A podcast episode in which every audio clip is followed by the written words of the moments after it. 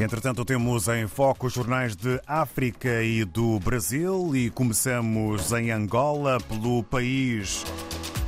Procuradoria-Geral da República reconhece impacto negativo do contrabando de combustível. Letras garrafais para este que é um dos títulos com maior dimensão na capa do país de hoje, eh, que apresenta ainda fotografia eh, com eh, muitas placas solares na Lunda Norte. Marginais roubam placas solares da estação sísmica do Inamet. Ainda sobre o Orçamento Geral de Estado, Benguela aumenta em mais de 41 mil milhões de kwanzas para investimentos públicos. É outro assunto a fazer manchete na capa do jornal O País.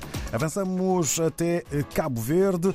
Segundo a agência Infopress, o Presidente da República expressa satisfação pelos ganhos de Cabo Verde em 2023 e desafia governo a acelerar o passo em 2024.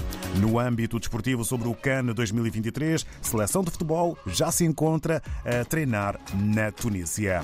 Em São Tomé e Príncipe, segundo a publicação Telanon, MLSTP-PSD considera que o país está parado e doente e o primeiro-ministro é acusado de incapacidade. É um dos títulos de maior destaque na imprensa são tomense através da publicação Telanon, que escreve ainda em jeito de título e homenagem, morreu José Fret Lauchong, um dos combatentes da liberdade da pátria. Avançamos agora até a Guiné-Bissau e podemos ler o título mais importante no Democrata sobre o Ministério do Interior.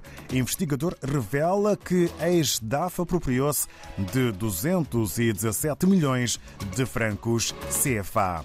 No Brasil temos hoje o Globo eh, com a menção e a lembrança para o 8 de janeiro, a fotografia eh, que apresenta a administração brasileira. Poderes exaltam democracia e Lula vê perdão como impunidade. Ato para lembrar um ano dos ataques golpistas, reúne o judiciário e políticos no Congresso para rechaçar investidas eh, contra as instituições. É o título com maior dimensão na capa do jornal O Globo, que apresenta ainda a fotografia com destruição, tragédia no asfalto, 24 mortos na Bahia, uma colisão frontal entre um ônibus de excursão e um caminhão carregado de mangas matou 24 pessoas no domingo à noite na Bahia, estado que tem alta proporção de óbitos em acidentes com veículos pesados.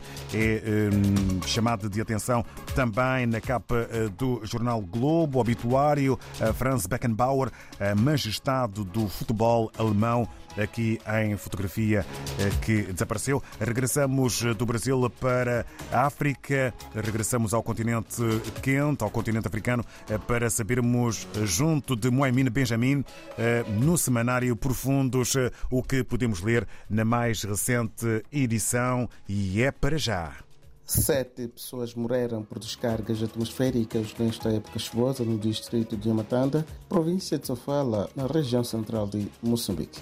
A informação foi dada pelo administrador do distrito de Yamatanda da Muçulmana, que já aconselha medidas de prevenção, principalmente nesta fase de produção agrícola.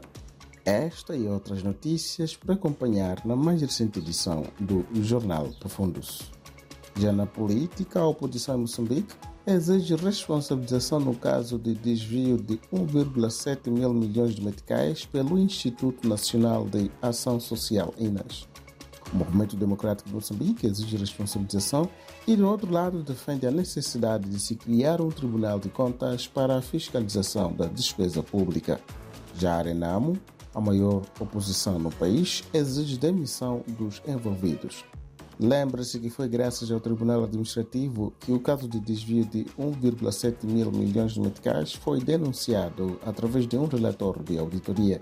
O dinheiro foi desviado da base do INAS até certas delegações no país. Este valor fazia parte dos 344,5 milhões norte-americanos que deviam ser destinados para ações de combate da Covid-19.